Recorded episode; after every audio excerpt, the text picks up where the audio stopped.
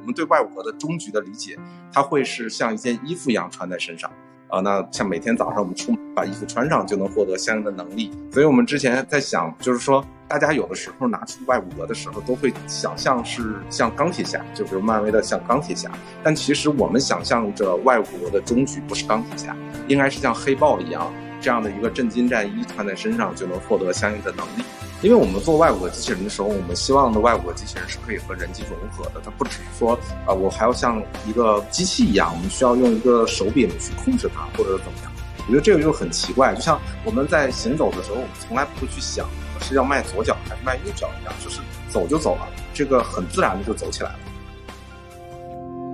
带你认识一百个最有潜力的科技创业者。Hello，大家好，我是王氏，欢迎收听本期的创业真人秀。这一期的节目呢，我们要聊的话题是外骨骼机器人。可能大家听到的第一反应就是各类科幻题材里面的外骨骼机器装备，比如攻壳机动队、阿丽塔、钢铁侠等。但在现实生活中，外骨骼对于人体的辅助和增强也越来越常见了。这个行业也迎来了高速的发展阶段，所以这一期的节目呢，我们邀请到的嘉宾是国内外骨骼机器人领域的创业者，成天科技的创始人兼 CEO 王天博士，和我们一起来聊聊外骨骼机器人的发展前景和应用。要不，王总您先和大家打声招呼吧。Hello，大家好，我是成天科技的创始人王天。很高兴今天跟大家能在以这种一样的方式和大家能进行一次交流。我第一次了解我们公司，其实叫成天科技嘛，因为我们之前一直特别喜欢问，就是大家公司为什么叫这样的一个名字，就是里边总会有一些特别有意思的一些故事。您为什么公司叫成天科技？因为您叫王天吗？有这个原因吗？对，有这个原因。然后，呃，我本人就是毕业于哈尔滨工程大学。然后当时创业的时候，最早团队是在学校里成立的，所以当时是很想叫一个名字叫成天同创的，以此来感谢母校。但是不知道为什么工商那次可能说我们科技园里头叫创字的企业太多了，然后就把创字这个不能叫，所以就只能叫成天科技了。所以是这么个由来。哦，原原来是这样的，还是怀有对于母校的一种感激之情 的。您刚刚其实也提到了嘛，其实您刚刚的一个学校的一个经历嘛，就是能不能再简单跟我们聊一下，就是在创立就是成天科技这家公司之前，就是您的经历大概是怎样的一种状态？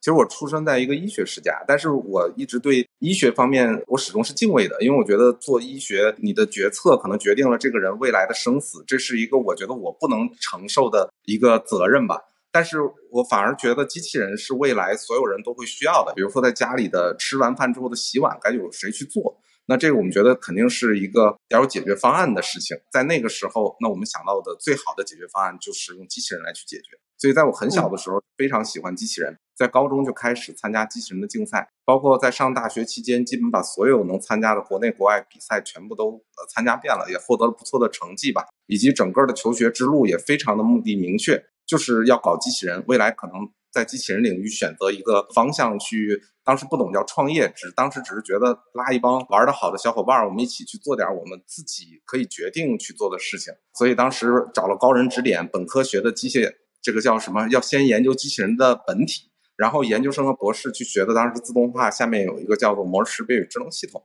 啊，那这个说是去塑造灵魂，机器人的灵魂。然后等到博后的时候呢，去研究群体智能啊，因为机器人未来会是一个群体，它不只是一个单体的智慧，需要研究它群体智慧，大概是这样的一个成长之路吧。然后在高校期间呢，就觉得这个心动不如行动，既然未来决定要去自己去做一些事情，所以在那个时候就在做不断的尝试。那最开始的时候是依托于高校的平台，依托于哈工程、哈工大的平台，我们也接了很多的特种机器人的这种定制项目，因为我们觉得当时是比较嫩嘛，对市场其实没有理解那么深。那有一膀子力气，那就先卖卖力气，就先去做做这些项目。在那个时候完成了原始的，比如我们技术积累和对整个产业的理解。在后来一三年的时候开始选择方向的时候，选择了外骨骼这条道路，然后坚定的走下去。您还是蛮典型的，就是。一上来其实就是目标清晰，有一件自己非常热爱的事情，然后就是包括求学呀，包括我们之前的创业前期的一些小的一些创业，其实都是围绕着大的目标在往前走。据我初步的一些了解，其实外骨骼其实并不是特别新的一个概念，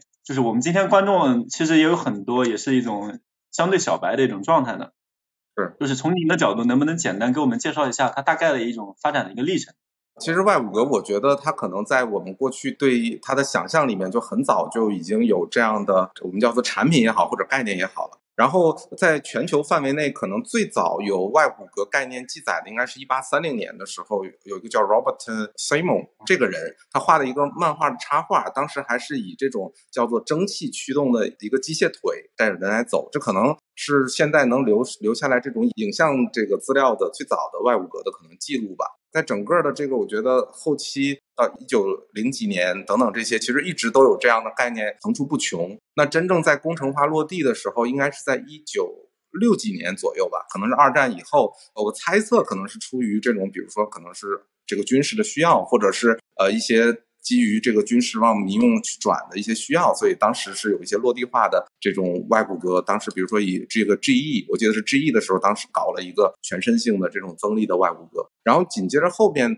其实就各种各样的研究也是层出不穷吧，一直都是可能受制于当时我们叫做各种工业元件或者基础的一些限制，所以它一直都属于一个科研状态的存在。然后真正商业化的外骨骼应该是在两千年左右，那个时候包括像加州伯克利的卡斯卢宁教授，他开始做的这种，比如说像 DAPA 做的。后来叫 HULC 的这种军用外骨骼，包括山海加之教授他当时做的号，应该当时是三代吧，这些已经逐渐的已经有了这种产品的样子。然后后来在两千年到两千一零年左右，其实全球范围内的这些发达地区国家都在做这样的一些研究和探索。然后一零年之后，国内也逐渐的有一些研究机构出现，去研究外骨骼相关的一些原理，也有一些国家的大型课题的牵引，然后逐渐的发展起来。然后我们之前在选择外骨骼的时候，当时还特意去查了一下全球的公布的专利数。在一六年之前，全球每年的公开专利数其实不超过百项涉及到外物的。然后在一六年之后，基本上是指数级的在增加。这也是当时我们觉得，哎，这条道是我们选择正确的一个有力的数据侧的佐证嘛，就证明科研界也意识到了它的价值，所以有大量的人涌入这个行业去做这方面的研究。就是从您刚刚介绍它的一个发展历史呢，其实我们能够很明显的感觉到，外骨骼机器人其实是就是军转民技术的一个特别典型的一个代表。就是据我了解，无论是我们解放军还是美军，其实对外骨骼机器人都是都有一个比较大的一个投入嘛，甚至把它看作是面向未来的一个重要的一个技术布局嘛。同时，从一一家商业公司来说，其实我们要选择一个市场，其实军用也是非常大的一个市场。呃，其实我本人以前在高校做科研的时候，就主要是做一些国家的大型项目以及军工方面的一些项目。所以，呃，从我个人的角度，我我反而认为，从第一性的角度，未来应该是没有战争的。啊，未来可能更多的会有其他的方法去解决战争的问题。包括我们去看整个全球，从过去的往前倒三百年、两百年、一百年，其实因为战争致死或者暴力致死的人数比例会越来越少。那这个我觉得未来的终局可能是世界和平。如果说真的非要有战争的话，那我觉得可能还是以无人化战争会作为未来的核心。可能大家都是超视距的，靠导弹或者是靠一些无人的无人机、无人战车等等这些装备。这个其实也符合第一性，因为大家的生活越来越好了，其实有各种各样的这种交互和联系，没有必要靠牺牲生命去获得这种胜利。可能就是大家未来是一种军棋推演。大家把自己的所有的装备的数据传到网上，做一个演算之后，发现哦，我打不过你啊，那我就认输好了。我猜测可能会是这样，我认为它是终局。但是外骨骼其实没有选择先去做军工的一个核心原因，其实还是来自于我们的使命，因为我们的使命就是让每一个人享受机器人的服务，所以军工可能。和我们，我认为军工并不会让所有人去享受这个这款产品和提供的服务，所以我们没有去选择这个军工产业去入局的原因是在这里。其实还是基于我们最本质的一些思考所选择的呀。但是这样的一个技术，它军转民之后，其实它首先要解决的就是它商业化场景落地的一个问题嘛。从您刚刚就是给我们去回溯那样的一个发展的历程，我们能够很明显的去感知到，这样的一个技术可能从六七十年代就有。它到现在其实已经有非常多年了，但是我们在生活中其实对这样的一个产品，其实目前没有特别大的一个感知啊。就是您做的其实是叫康复外骨骼机器人，就是康复就是医学这个领域会是就是这个外骨骼机器人爆发的它的这个品类的那个杀手级应用吗？如果您问我的话，我肯定会认为它是的。原因其实第一点就是我我认为我们想一个问题。它可能它是一个陌生的领域，那我们没有什么鲜艳的经验去判断的时候，我们就从第一性去考虑。那什么是人类的第一性呢？我们认为人类的第一性叫做得不到的和已失去的，是对于我们这些凡人来说最宝贵和最珍贵的。那对于我们每个人来说，我们最珍贵的这些内容里面有哪些是我们必然会失去的？有哪些是我们必然又想获得的？其实我们认为是我们叫做行动能力。当时我们想到这个点，为什么说行动能力是我们必然会失去的和我们必然又想得到的？首先，人其实是一个生物，它的整个的规律叫生老病死。那生老病死必然会带来未来的，比如说这种整个的能力的逐渐的衰退，或者有一些疾病会影响到我们以前已有的这些行动的机能等等的这些，所以我们的行动能力会是必然会减弱和失去的。那这是一个必然的过程。当有一天我们失去了这样的行走能力的时候，那我们一定很希望的能重新再找回来这样的能。那怎么个手段可以让我们重新再找回来这样的能力呢？那我们想过说要靠现代医学吗？靠这个基因工程嘛，或生物工程嘛，我相信有一天这些学科会解决这个问题。但是人毕竟是一个超级复杂的系统，我们还没有完全研究明白我们自己的机体。基于此，我们想到了那什么样的一个解决方案能解决的？啊，我们觉得外骨骼机器人是为人类赋能的一款产品，它是可以解决这个能力的。那这又是属于我们叫做找回曾经失去的美好的一个能力。那。基于这个核心逻辑，所以我们觉得在哪个场景最需要呢？那就是在康复和养老这个场景下是最需要这样的解决手段。所以当时也就选择了。第二呢，就是我们又回头去看了一眼，我们在康复养老这个领域，我们说我们现在所生活的状态里面，我们。呃，日常需要的东西可能都有一个第一印象的品牌，比如说谈到手机，可能想到苹果、华为；啊，谈到汽车，可能 BBA 或者是特斯拉，或者是这个魏小李等等这些。但是我们有没有想过，和我们密切相关的养老这个产业，就是我们每个人必然会有老的那一天，必然会有躺在床上动不了的那一天。我们有没有想过那一天我们该怎么办？谁来帮我们？啊，我们说养儿防老，或者啊，未来的我的孩子会管我们。其实我们试想一下，呃，可能在我们现在可能二三十岁的年这些，或者三四十岁的人群，我们去想一想我们的爸妈和父母，他们如果生病了卧床了，我们是否有能力去为他们去照顾和养老？其实这是一个非常难的事情，不是说现代的人不孝顺，是因为我们做不到，因为我们需要这个，可能是社会需要我们，我们的工作需要我们，包括我们还有我们的孩子，他们也需要我们，所以我们没有那么那么多的时间或者能力吧，可能去为我们的父母去做一些事情。那其实这已经是一个摆在我们面前非常严峻的问题了，但是没有一个品牌或者是一个我们说能想到的一个解决方案可以完美的去解决这个事情。这我觉得是一个非常可怕的点，这也是一个非常刚需的点，所以这也是当时我们选择康复养老来入局的一个核心原因。明白，其实您刚刚其实直接就回到了人最本质的一个需求去定义了，就是我们要不要去做这么的一个事儿。然后其实结合的其实就是我们现在最最常谈到的一个养老的一个，就是整体我们社会在老龄化的一个阶段，包括可能全球都在老龄化的一个浪潮当中。呃，现在我们的这个外国机器人主要还是针对于，比如说神经康复方面的需要，因为成天的中短期的企业价值就是要解决行动受限问题，来让行动受限的人可以获得更高质量的叫做更高质量的生活品质。所以我们会从我们叫做从康复侧来恢复功能，当功能不能完全恢复的时候，我们有代偿类的产品可以辅助行走，在。确实是因为可能这个卧床了不太适合我们前两个解决手段的时候，我们还有这种辅助型的产品，比如像我们的优抚机器人，可以帮助卧床的人来实现这种呃叫做。从卧位的时候到站立位的康复，到这个转移到卫生间解决二便，包括从床到卫生间到轮椅或者出去看一看这样需求的产品，我们会围绕着整个行动受限人群的需求来解决行动受限的问题，来配置我们的产品矩阵，并且在这个基础上，然后再围绕着其他的这个一些日常的需求，我们再有相应的产品来推出，是这样的一个产业的逻辑。因为我理解就是这个外骨骼机器人，它实际上还需要人穿，然后才能去进一步展示嘛。今天可能也不是特别方便展示，但是我我我知道，其实我们在很多视频网站都是有相关的视频的，就是大家可以就是进一步的去了解呀。还回到就是刚刚呃那样的一个问题啊，就是具体就是回到这样的一个康复行业的一个市场，就是这样的一个它的现状，包括具体的一个机会点是是什么呢？其实我认为康复是之前因为四大医学嘛，就是预防、保健、临床和康复。比如预防就是像我们现在像防 SARS、防非典或者防新冠等等这些，这是一个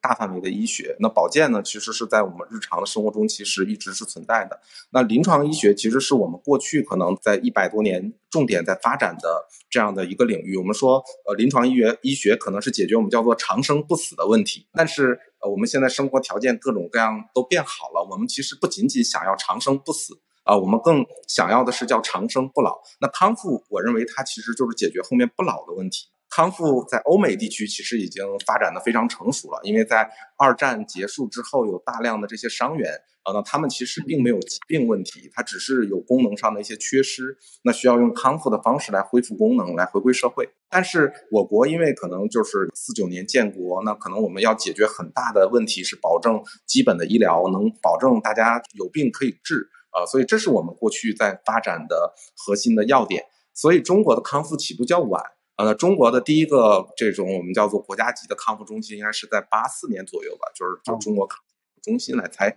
成立。而中国的康复产业也是在汶川地震之后才被重视啊，因为在那个次之后，呃，大家才发现哦，我们有好多的这样的我们叫做病友也好，或者是伤友也好，他们没有疾病问题。但是他们是正常的状态嘛？和正常人一样的状态，他又不是。那临床医学保住了他们的整个的生命体征和生存的状态，那怎么能让他们能更好的去恢复到正常的状态？那这个时候发现哦，有一个叫康复医学的学科呃分支呃是来解决这个问题，所以从那个时候在发展。也就是说，经过过去的这十年，康复在逐渐的完成市场的教育以及人才的培养等等的这些的前期的铺垫性的建设。所以我们说，过去的十年实际上是一个沉浸的十年，但是接下来的。十年会是康复大发展的十年。那其实中国在今年开始也是全国性的在上 DRG 系统，将以前按服务付费，像按病种付费的方式去发展。其实这也是一个风向标，来代来代表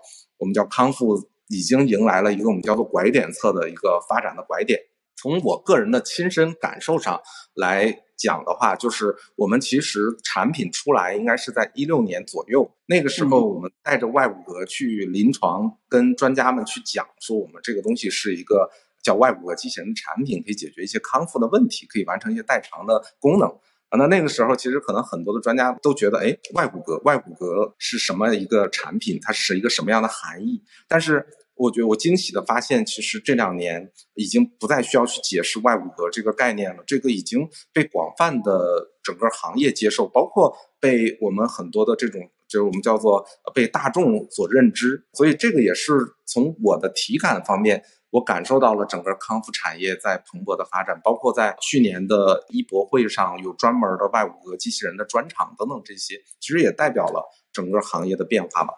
我我理解是不是其实就是这种外骨骼机器人在康复行业里边，它其实有更大的作用能够在里边产生，而不是说以前其实我更多的就是靠那个叫应该是称之为康复理疗师是吧？这个行业里边的一个具体的一个人。其实康复它因为很多的处方叫运动处方，它需要由康复治疗师来实施啊。那康复治疗师其实我认为是一个也是非常有技术含量，需要有专业性，而且又。在日常的这个治疗中，又是很强体力输出的一个群体。那也是因为我国就是早些年在康复这个领域发展的较晚嘛，所以在人员的培养方面，其实就呃就社会资源没有往这方面去倾斜。那这类人群其实非常欠缺的。比如说以欧美地区吧，就是说每十万人口啊，大概有三十的康复医师和七十的康复治疗师。那像在中国现在现状大概是每十万人口只有人口服务比只有大概一点二到三点五这个量级，而且很多可能治疗师也都是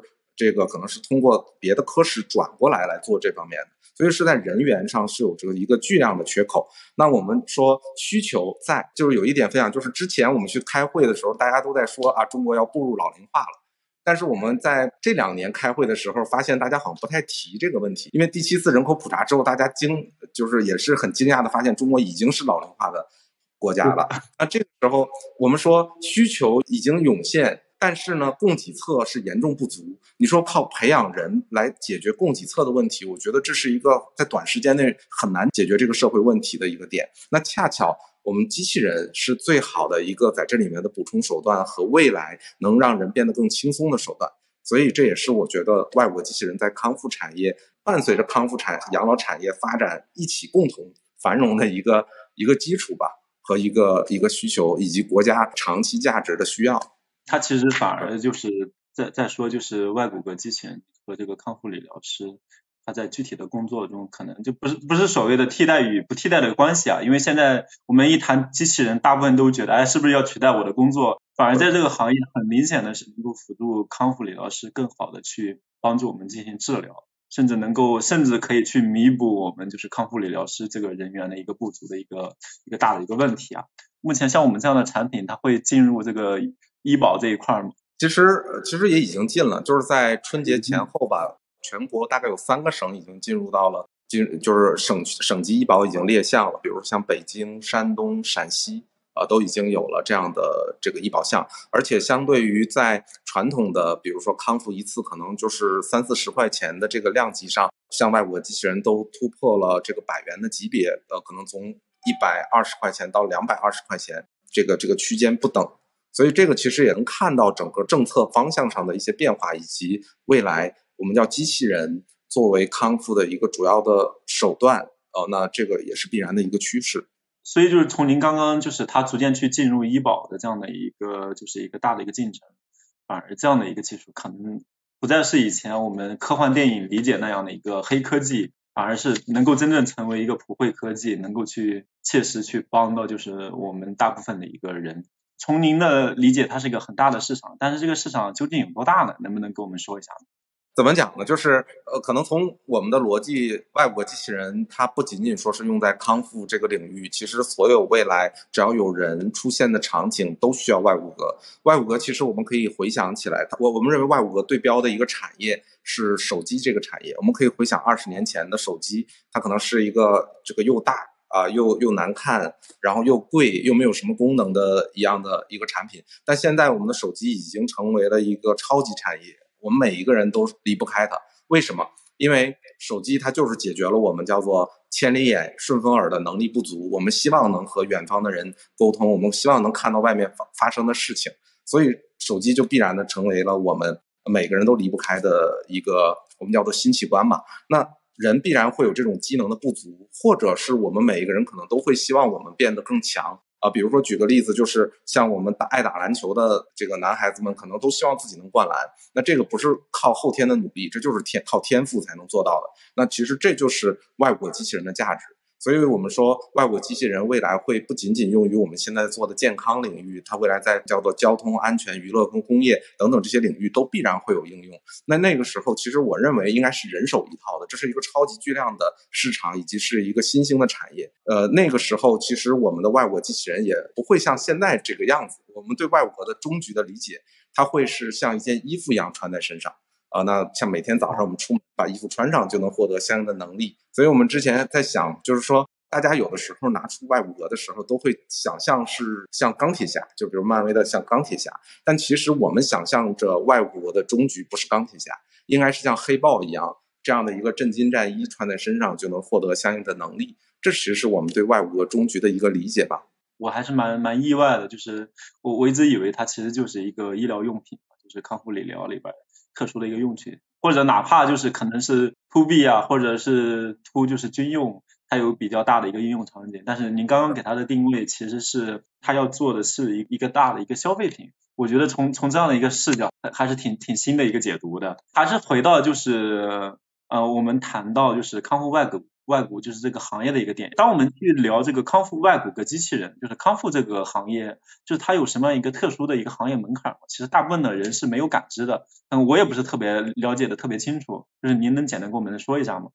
呃，我觉得康复它是一个医学的分支，呃，那它首先它需要有整个医学的全套的体系，从循证到这个临床的这种疗法的体系，以及我们叫做可以把这个相当于医生的 know how 变成一个可以标准化实施的这种我们叫做临床方案。那这个其实就是我们整个外国机器人可能和其他或者是康复类的外国机器人和其他类机器人的本质的一个巨大的不同。那这是我们叫做说应用方案侧的。第二呢，就是说康复类的外国机器人，它需要应对更多变的更个性化的这样的需求。因为使用它的人可能会不仅仅是身高、体重、年龄的不同，呃，它还会有这种，比如说我肌张力的不同，我的这个病情的这个严重程度不同，可能每个腿的肌肉的萎缩情况不同。如何能让外骨骼和人更好的去交互，呃，更安全的去穿戴？其实这也是在这个外骨骼机器人设计中的一个巨大的一个挑战和门槛。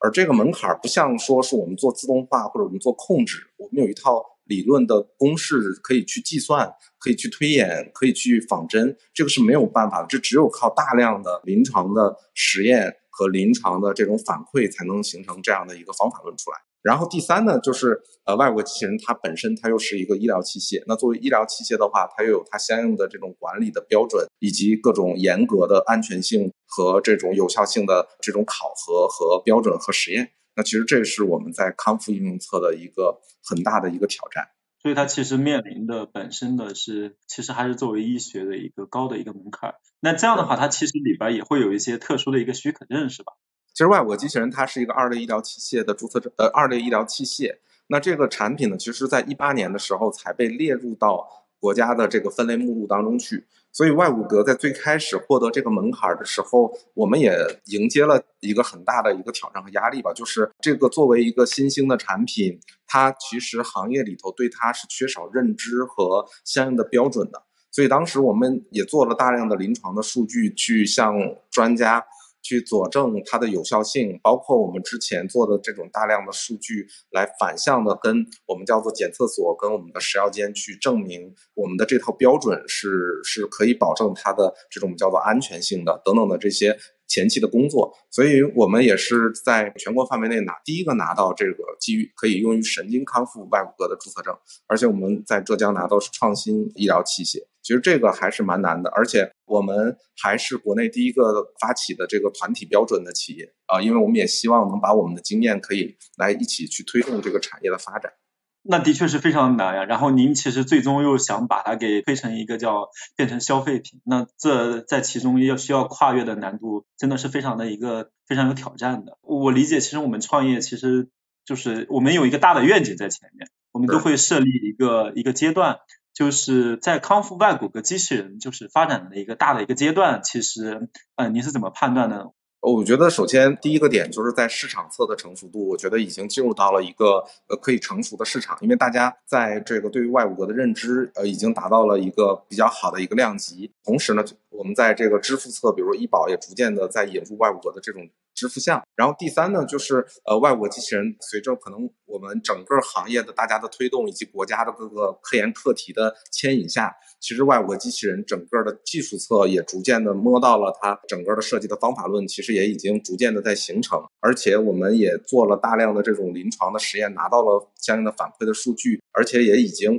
融入到临床，正在推行基于外骨骼的相应的这种疗法体系，呃，所以我认为它已经进入到了这个拐点的状态。就是从一个呃前期的不成熟的萌芽状态，进入到了一个可以拐点、可以规模化的一个时代。我我其实我们第一个阶段肯定是在针对我们叫做医疗机构这一侧，因为这个是相对来说，呃，就是刚才也解读的，就是我们叫做人员相对不足啊，然后也缺少相应的一些手段，那肯定是先在医院这个场景先落地。但是我们认为。康复其实有别于临床医学的一个点，就在于临床医学是在有限的场景和有限的时间去解决患者的我们叫做疾病问题，保住生命，这是临床医学要解决的问题。康复医学解决的是重建问题，解决的就是让患者可以恢复功能，呃，然后可以回归社会。可以防止并发症和二次复发，所以也就是说，康复是一个伴随性医学，它发生的场景不仅仅在医院这个场景，其实它未来在大量的时间是伴随终身的。那伴随终身的话，它它核心的场景应该是在家庭和社区，所以这是我们未来的一个核心点。也就是说，在接下来我们会大量的精力和产品会向我们的 C 端去做相应的这种。探索吧和推广，所以就是说，您刚才的问题就是现阶段肯定是在医院侧的应用是一个核心场景，那接下来会逐渐的会向 C 端会去迁移。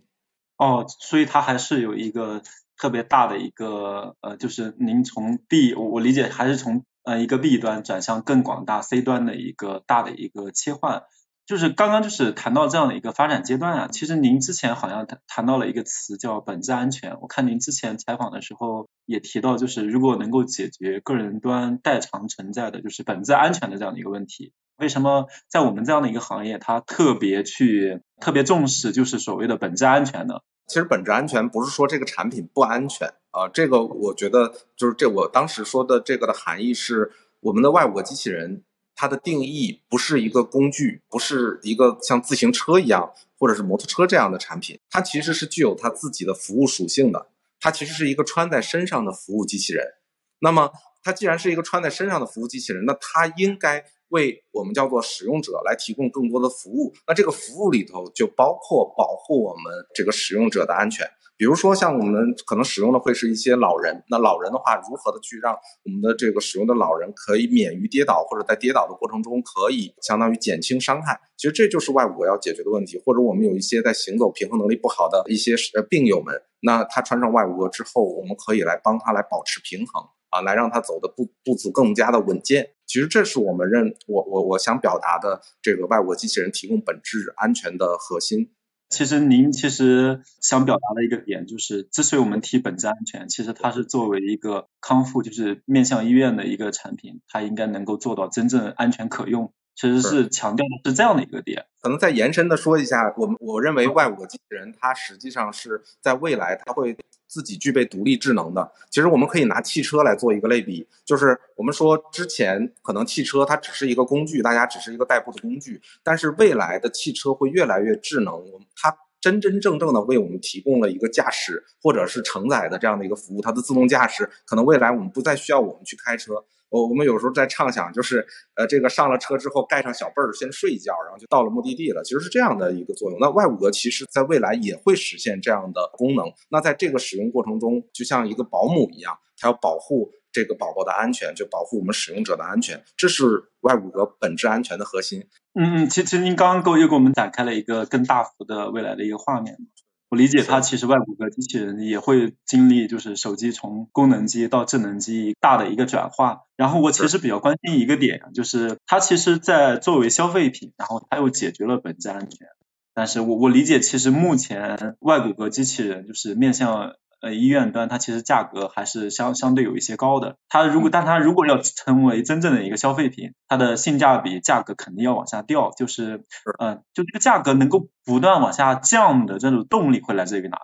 这是来自于就是我们在我们在底层技术和产业链侧的突破。因为呃，Y 五个确实是一个我们叫做新兴的产品，就像刚才我举的这个大哥大那个那个手机一样，它其实。在可能八几年代末的时候，就卖到了可能一两万的这个这个价格，在当时可能呃一个月的工资也才三五百块钱，所以这个它必然在早期的时候会有这么样一个阶段。但是随着我们叫做产业的发展以及这种我们叫做规模化的提升，它整个的价格一定是会最终会达成我们叫做每个人都能拥有的这样的一个一个条件吧。但是这个过程。我认为它是一个必然的阶段，但如何能快速的能实现，其实是反而摆在我们面前的一个挑战。其实成天，我们可以说，真正大家在市场层面上认识成天，可能主要是在去年。那我们之前干嘛了？我们之前其实，因为我们是做特种机器人出身的，所以我们非常的清楚的意识到了。外五个机器人，如果说我们是想要把它做成一个新兴产业的话，那这个产业得有基础的内功。这个内功是什么？就是我们说它的核心元件，它的生产体系该如何的去搭建。有了这个，才能规模化的量产，才有可能去降低成本和提高性价比，以及把产品的性能做到最优。所以也还好，是我们之前是做特种机器人出身的，所以我们之前就一直在底层的，从电机、减速机、驱动器、传感器的层面去全线的去设计呃工艺，包括我们自建的工厂来解决针对外骨骼这个产业专属核心元件的问题。同时，我们也在不断的去打造我们自己的这个生产的外骨骼的生产工厂。我们在去年已经达成了这个年产千台的这样的一个能力。那这个能力不仅仅说是我们把这个量拉上去了。我们同时是形成了我们比如说可靠性的模型，我们叫做整个的这个生产的 SOP 啊，以及人员培养的方法，包括我们整个的这套工厂的管理体系、合规体系等等的这些。所以在未来，我们是具备了可以量产的这样的能力。那有了这两个点，那未来快速的能将我们叫做外部的机器人的整个的我们叫做性能最优、价格这个就是喜人，才变得有可能。所以这是我们一直在努力去做的，包括我们也在推动这个规模化的这个使用，这也是我们一直在推动。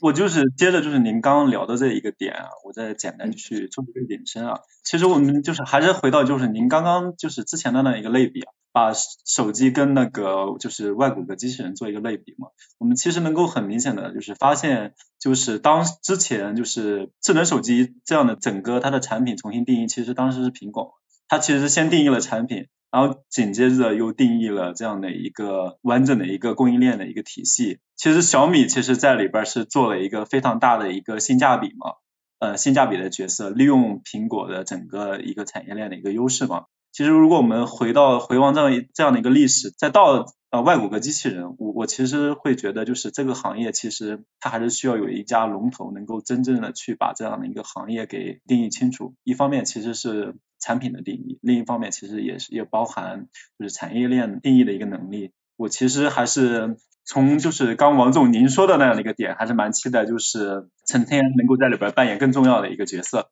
其实我觉得我们既然锚定了它会是一个终局，会是一个产业，那我觉得总会有人要去做这件事情。如果说这个产业在等着供应链去解决它的核心问题，然后来实现规模化和降本，才能去做这种我们叫做规模化和这种落地的话。那这个产业就会发展的很慢啊，两头都在等，这头供应链又在等你什么时候能起量，我再来给你去做供给，所以我觉得就会陷入一种死局。那我认为得有人去做这方面的突破吧，所以这也是成天在之前所有的技能点全都点在了这个点上的一个原因。但是这块我们也惊喜的发现，其实我们在核心元件侧虽然呃是给我们外部机器人做了专门的优化，但同时我们有一个小的 BU 也在把这个产品投放到。就是我们叫做工业和其他领域，我们现在也已经在去年出口了十六个国家，也作为一个独立的产品线，现在在运作，所以也是蛮自豪的。就是还是在别的行业对我们的核心元件还有很大的认可。我接下来其实还是问一个就是核心的一个关于技术相关的一个问题吧，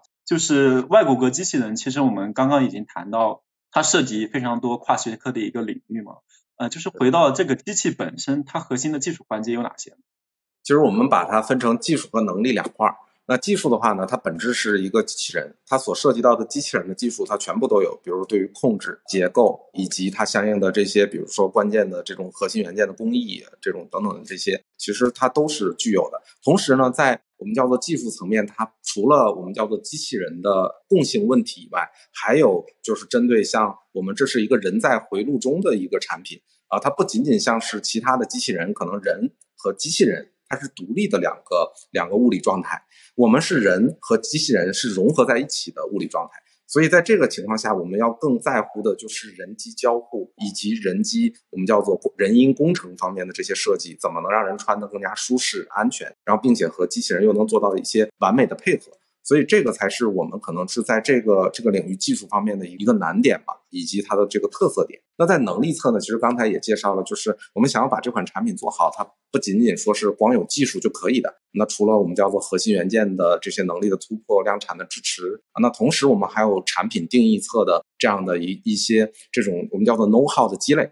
为什么要把这个单独？提炼出来说是一个能力，就是因为外骨骼它是一个新兴的产业，它之前是没有一个前辈来让我们去抄袭的。呃，我们可以就照着它已经成功的路径，我们我们去做，在它在巨人的肩膀上再去做放大，比它高一点点，我们就是真正的巨人。但是这是没有的，这个行业真的之前是太过于空白啊，没有专门的书籍，没有专门的这种设计的理论等等这些。所以这个就需要我们去做大量的实际的应用，才能提炼出来它设计的方法论，以及该如何去定义好这款产品。那还好得益于，因为我之前家庭是这个医院的资源嘛，所以我们在最开始的时候，这个产品很原型的时候，我们就具备了这种可以去做这方面这种临床反馈的这样的一个条件啊。那在我们过去的这些年，我们做的现在应该有十二万人次的这样的一个临床的使用了。而且我们基于 GCP 伦理的这种临床实验做了三百多例，也证明了我们相对于传统手法有百分之五十以上的提升的优效性等等这些。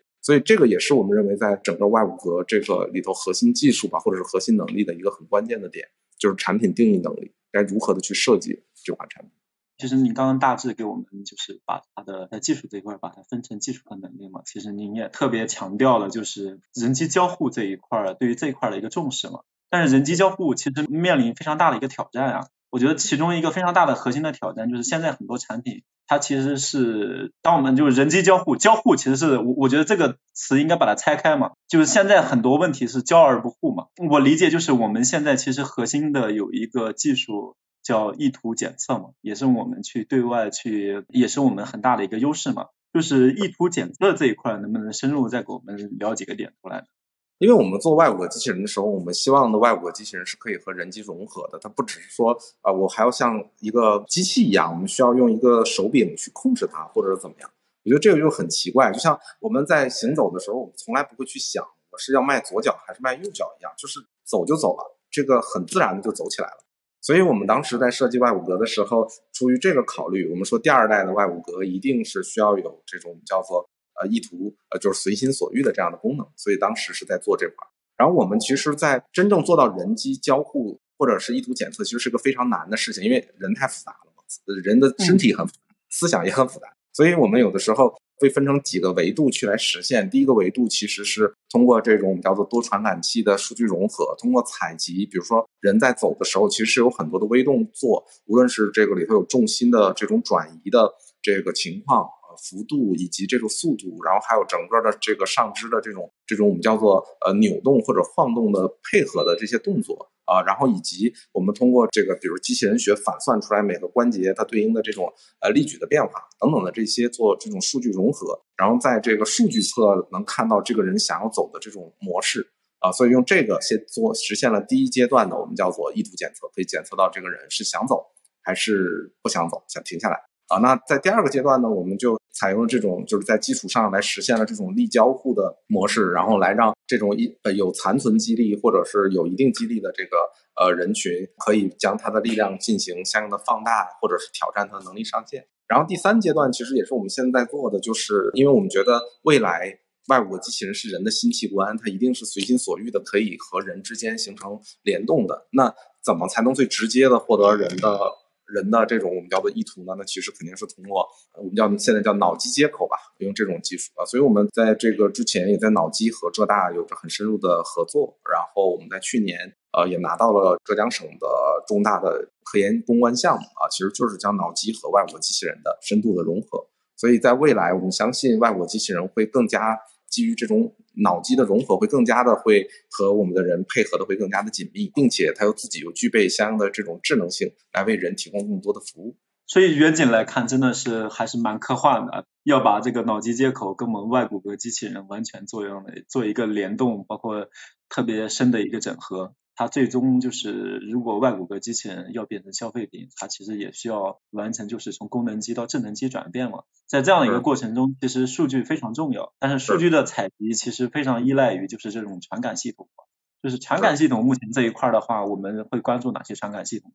其实现在和人之间无非就是运动传感器和力传感器，一些传感器可能现在还没有那么成熟。啊，这个也确实是现状，所以我们会选用更加成熟可靠的这样的方案去做这样的检测。啊，所以我们更多的是关注人的这种运动的捕捉啊，然后以及这种相当于人和其之间的这种力交互啊，来实现这样的控制。因为自研的话，就是我我们说以前我们做特种机器人就是很尴尬，就很尴尬在哪里呢？就是呃，我们有一些当时的传感器是国内没有的，那只能去买老外的。但老外的话，他又不会把最好的给到你，他都给你的都是可能经过了他的一些改造做的那种形状奇奇怪怪的，然后给到你。然后给到了之后，你没办法，那只能照着人家传感器的长什么样，我们再去设计我们的产品，这个就很难把这个产品做到性能最优啊，就就是人家多大鞋你多大脚这样的一个尴尬。但是我们觉得我们想要做的是好的产品，是真正能能到消费级的，能让我们的所有的用户都喜欢的，那这一定是要围绕着怎么把产品做好，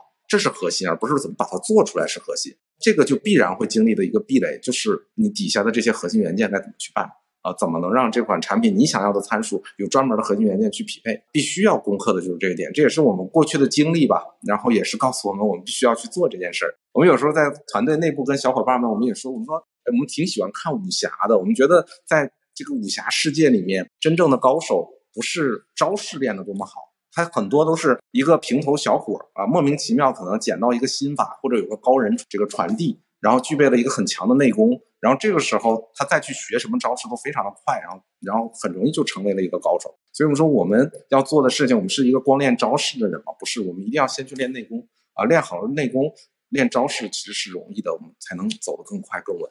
就是它本质是一个机器人，它本质的机器人呢，就是像电机、减速机、驱动器、呃传感器、控制器，其实这就是一个机器人的核心的，我们叫做核心的这个底层元件嘛。呃，这里边我其实还有一个问题，它算是一方面其实是竞争壁垒嘛，另一方面我觉得它可能也涉及到我们对我们机器人什么是核心的一个理解啊。就是我理解，好像现在很多领域的机器人，它核心提的一个点就是说，哎，我等五 G 来了，我的机器人核心的操作系统都被云化之后，我的整个机器人的价值的创造的核心会转向软件。就是在我们外骨骼机器人这一块儿，您是会怎么看的？我我是认为，首先就是我们还要看本质，就像我学我的求学之路，我要先去学机械一样。它是一个机器人，它本质是一个机器人，它就必然会要把它的本体要先做好。就像我们一个正常，我们我们一个人类的话，我们如果整个身体不好，非常脆弱，特别容易生病，然后特别无力，那再谈一个聪明的大脑，其实都是没有用的。所以我们肯定要核心要把这个整个的本体先做好，才有后面的事情。其实刚才我看底下也有朋友们说说这个软件是非常重要的，我非常认同软件非常重要的。但是软件它有一个优势在于，软件其实有足够多的聪明的人在一起，其实是可以开发出非常好的软件的。而且随着各个方面的算法侧的升级，它会发生一个颠覆性的改变，就是比如说像我们的深度学习配合着算力。然后发展之后，就快速的让我们的人脸识别，以前一个我们靠传统的机器视觉理论去解决了那么长时间的问题，就分分钟的就被搞定了，大量的开源的架构都可以搞定这个事情了。所以我们认为软件其实它会带来这种颠覆性的改变的，但是本体不会。就像一个人想长大，他不会分分钟的从。零零岁一岁的婴儿变成一个成年人，他必须有一个成熟的过程和一个发展的过程。其实机器人的本体也是这样，就包括像我上学的时候，我们老师讲的一个点，我觉得非常正确。其实我们的硬件现在做得好吗？其实我觉得不好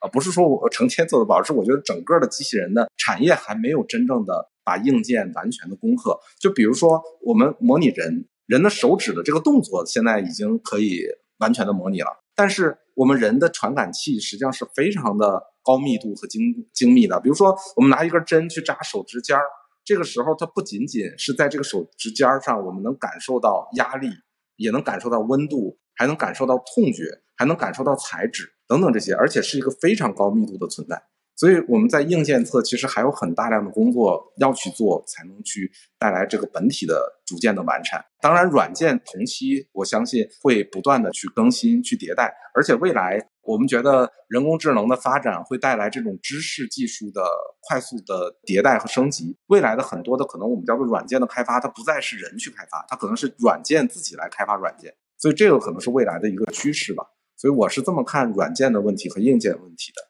我觉得您其实是在说，就是这个行业目前真正值得解决的问题，或者说真正要突破的点，反而是硬件这一块如何去有一个大的一个跨步。其实软件这些年其实已经有非常长足的一个进步了，现在就是一条腿可能已经在前面了，后面就是硬件这条腿怎么跟上去，乃至超过这样的一个阶段，反而可能成为这个行业特别核心的一个挑战。对，而且我我觉得有的时候软件可能需要等一些天才的出现。它能完全的改变一个人，可能就能改变整个产业的情况。但是硬件绝对不是一个人可以改变，它一定是一个集体的创新，是一一个叫做链条的一个组合，才有可能去改变这个事情。就这个，我可能也都分享一下吧。就为什么当时我们找的这个前辈，他让我说你要先去学机械，然后再去学软件和比如说算法等等这些。因为他说你如果一旦去学了软件算法，你就永远不会回头会去学机械。所以你要先把最苦的那关先渡过去，所以这也是当时选择这个我们叫专业成长路径的一个点吧。嗯，所以也回到苹果经常说，呃，就是说的那一句话，就好的产品一定要自己去做硬件。是的，是的。呃，就是核心的挑战，其实我觉得另外有一个点，其实可能值得谈的一个大的一个方向，就是所谓的一个人机交互啊，其实它可能慢慢车动的，的确是软件服务这一块的话，它怎么能够。给人提供更好的一个服务嘛？您刚刚其实也强调了，就是硬件其实是目前需要核心突破的一个点，软件其实相对可以往后放一点。但是我其实看了我们的一些产品，其实我发现我们其实在软件上还是有很大的一个发力的，就是呃我们在软件这一块有什么样的一个布局的点，包括我们在背后有什么样的一个思考。我我在延续就是问另外一个特别大的一个问题，就是如果它的定义是服务机器人，那么可能意味着我们以后卖的不仅仅是硬件，我们卖的反而是服务，就是我们目前是在往那个方向走。是没错的，就是首先我们在软件这一侧确实也做了大量的工作，就包括我们现在做的，无论是人机的这种交互，包括我们也有。一些这方面的技术，就是外五可以主动的去探测环境，然后来改变自己的这种辅助的形式。这个是未来，比如说在本质安全方面，可以更好的去保护我们使用者的安全，以及在控制侧我们会做很多的这种自平衡的技术的设计啊等等这些点，这是我们在做的。那软件这一块呢，其实我们还有一个想法，就是我们把硬件做好了，因为这个是需要有一个我们叫做团队基础才能做好的点。那我们做好了这个平台之后，未来可以让更多的我们觉得对外五个感兴趣的朋友啊，那他可以作为这个软件的共创者，去参与基于这个我们的平台或者基于我们的核心元件，去打造他自己专有特色应用场景或者自己专有特色功能的这样的点。那未来会有更多的人去投身到外五的软件去开发这个领域。其实有的时候就可能像我们就是现在，比如说像苹果或者是安卓的这种这种生态一样，做好了硬件，有建好了系统，那。大家来去开发 App，呃，来来解决这种个性化需求的问题，所以这是软件侧的这样的一个考虑吧。因为毕竟我们我们虽然做的是外五个机器人的产品，但是我们其实核心要提供的不是这个产品，我们要提供的是个服务。啊，那无论是我们使用者是希望想自己哎恢复功能的康复的需求也好，还是说想自己可以虽然这个卧床了，但是我希望可以出去走出去，呃看一看外面世界的变化也好，他需要的实际上是一个服务啊，这个服务是给他做康复治疗的服务，可以做这种扶着他出门的这样的服务，所以这是我们对我们在做的事情的理解，就像成天的使命不是说做这个全球都能使用的机器人，而是说让每一个人享受。机器人的服务其实落点还是服务，但是这个服务我们不是让人来去实现的。我认为未来的每一个人其实都是上帝，大家最终所获得的应该是一个非常体面的生活。那这个体面的生活就有人需要为他去服务，那谁来服务呢？外物而去。但是呢，我们说那是属于我们美好的终局啊，但是。这个走到那一天必然会有一个过程，那这个过程就是在产品发展的阶段，它有一些，比如说可能这个怎么能更好的去解决情感问题，怎么能解决机器人和人之间的这种叫做鼓励等等的这些很很感情化的问题，包括有一些需要有人的这种专业的知识去介入等等的这些做判断，呃，符合伦理这样的问题，所以这个还是需要。有人的介入，所以我们自己也有一个自建的医师团队，结合我们的外五德去解决我们叫做这个需要康复人群的这种服务问题。那在这个过程中呢，我们认为每一个人的需求它不是永恒的，呃，这个不是说那个永，就是它所谓不是永恒的，就是它的需求不是说永远不变的啊，它可能随着他的比如说年龄的变大，或者是他康复的变得越来越好，所以他需要的这样的服务也是在随着时间会有调整的。那这个时候，他如果说买了第一个设备回来，然后用一段时间，那可能哎下一个阶段又要再买一个设备的话，其实可能对于我们叫做用户来说，那可能也是一种浪费。那我们可以通过这种弹性的方式来实现这种解决这种居家康复的一个需要。所以这是我们 Rust 呃核心的思想。呃，我觉得就是我们今天其实呃就是关于外骨骼机器人，其实聊了非常多的一个点啊，包括您。之前其实也谈到，那就是外骨骼机器人，它的终局其实就是成为人的一个器官，或者说一个新的器官和人有一个非常高的一个交互上的一个融合。然后从我们生活上来说，它可能就会成为我们的一个消费品，就跟我们手里拿的这个智能手机一样。我觉得其实您刚刚给我们输出了非常多关于就是这一块的一个认知啊。我们最后其实还有几个问题啊。呃，我想回到就是关于您的一个个人身上，我发现其实您您思考的一个角度就是往往去回到事物的一个本质啊。第一个问题，我其实想问的其实是关于创业这样的一个问题啊，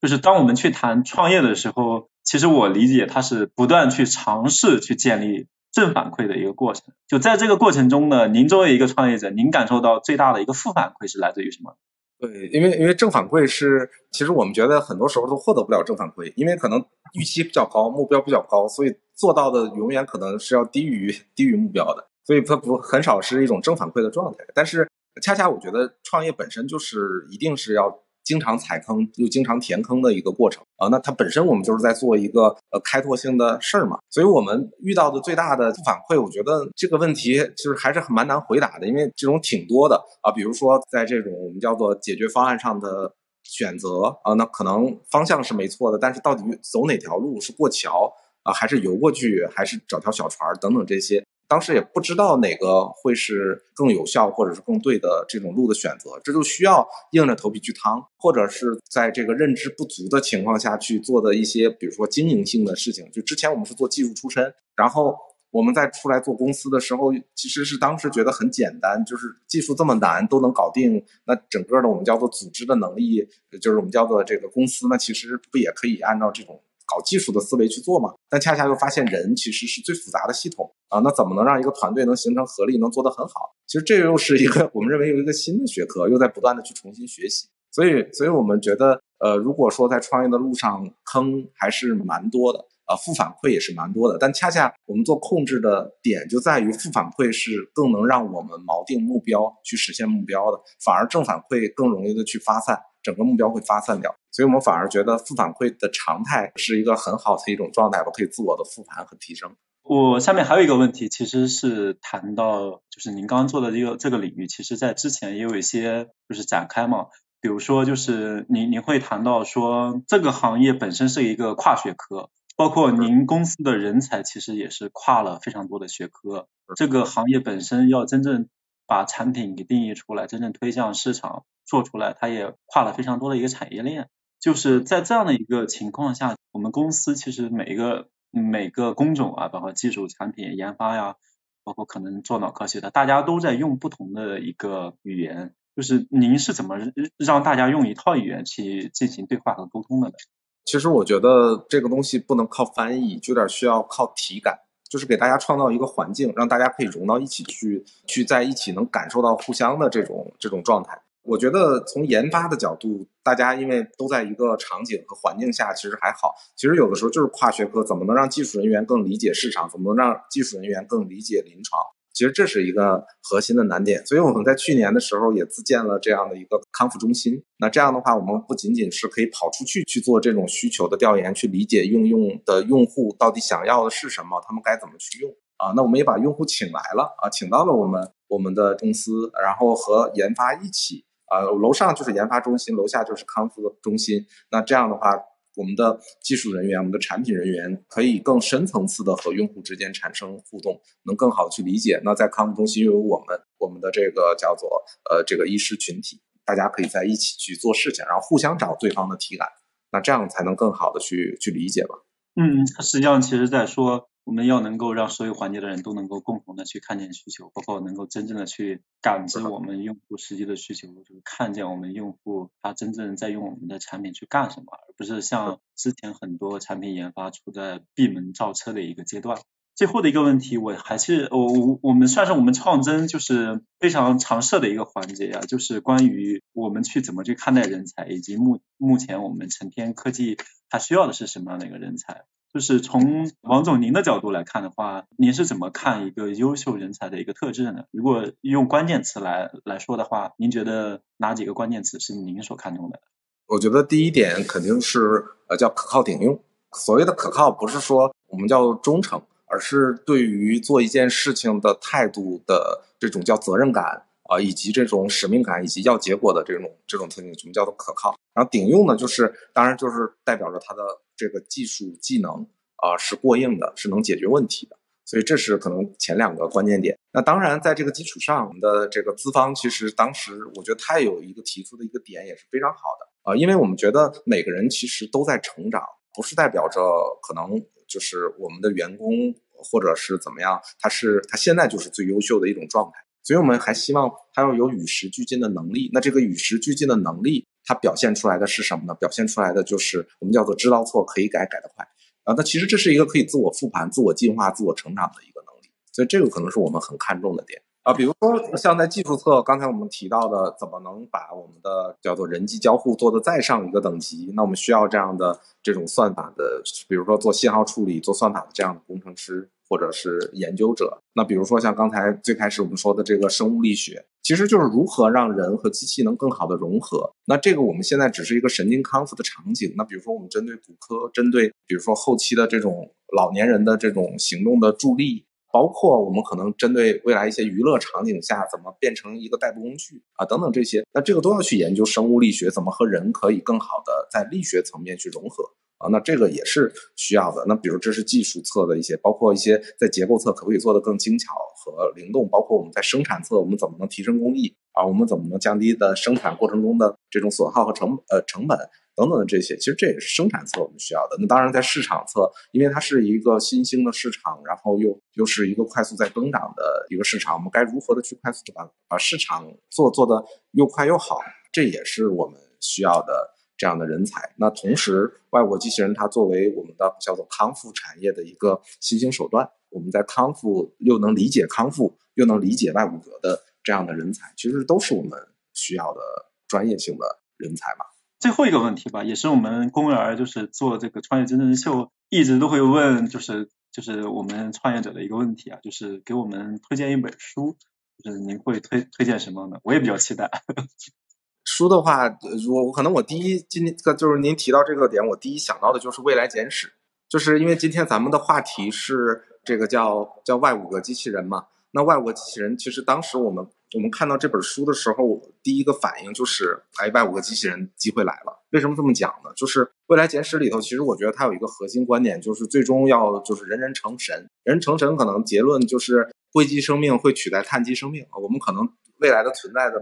存在的形态，可能都是以这种硅基形态去存在。所以我们在想，那这个过程不是一个灭绝型的过程，就是啊，突然间，比如机器人觉醒了，或者互联网。天网系统出现了，然后把人类全部都控制住了，把人类全都搞掉了，然后这样来实现硅基替代碳基的这样的一个过程。我认为这是一个融合的过程，就是它就像物种进化一样，硅碳基生命不断的去吸收硅基生命的优势，然后融入到了这个个体里面，就形成了我们现在有个英文词叫 cyborg，就是人机器人的这种状态。逐渐发展着发展着，我们其实也分不清我们到底是机器人，我们还是人了。逐步的，最后变成最终的那种形态吧。这是可能我们认为这是未来的一个必然的趋势。那既然这是个必然的趋势，那这个过程中该什么去完成？觉得手机已经帮着推进了一一段了，那剩下再有一段就是外骨骼机器人要来去做的事情。所以这是可能当时这本书就是今天推荐给大家的一个点。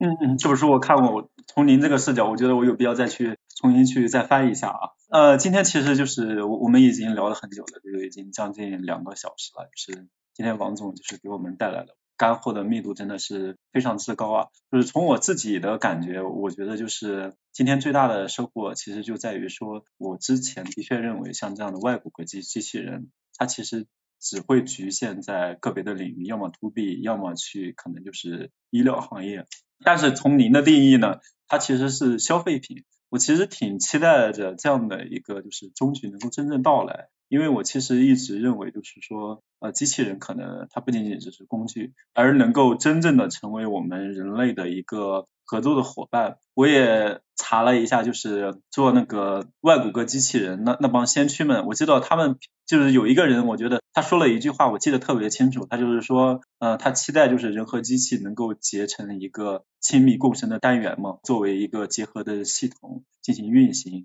我我挺期待，就是我们成天能够在这样一个大的愿景中，呃，能够真正给我们未来带来非常好的一个惊喜，能够真正把那一个所谓科幻的一个画面，能够真的拉到我们的眼前。感谢感谢感谢，我们我们会努力的，就是我们会努力一起来推动这个行业的发展，来争取能早日的实现实现这一天。好的好，那那今天就先聊到这儿吧啊！感谢感谢，也也感谢这个各位朋友这么晚一直观看到现在。好啦，这就是今天的这期播客，感谢今天嘉宾的分享。如果本期节目对你有启发，期待你的留言。如果你想听见我们和谁对话，也欢迎你在评论区写下公司或者创始人的名字，或者你有哪些建议，也期待在评论区看见你的想法。你还可以在微信视频号搜索“创业真人秀”来找到我们。每周我们也会邀请创业者来和大家面对面交流。感谢大家的收听，我们下期节目再见，拜拜。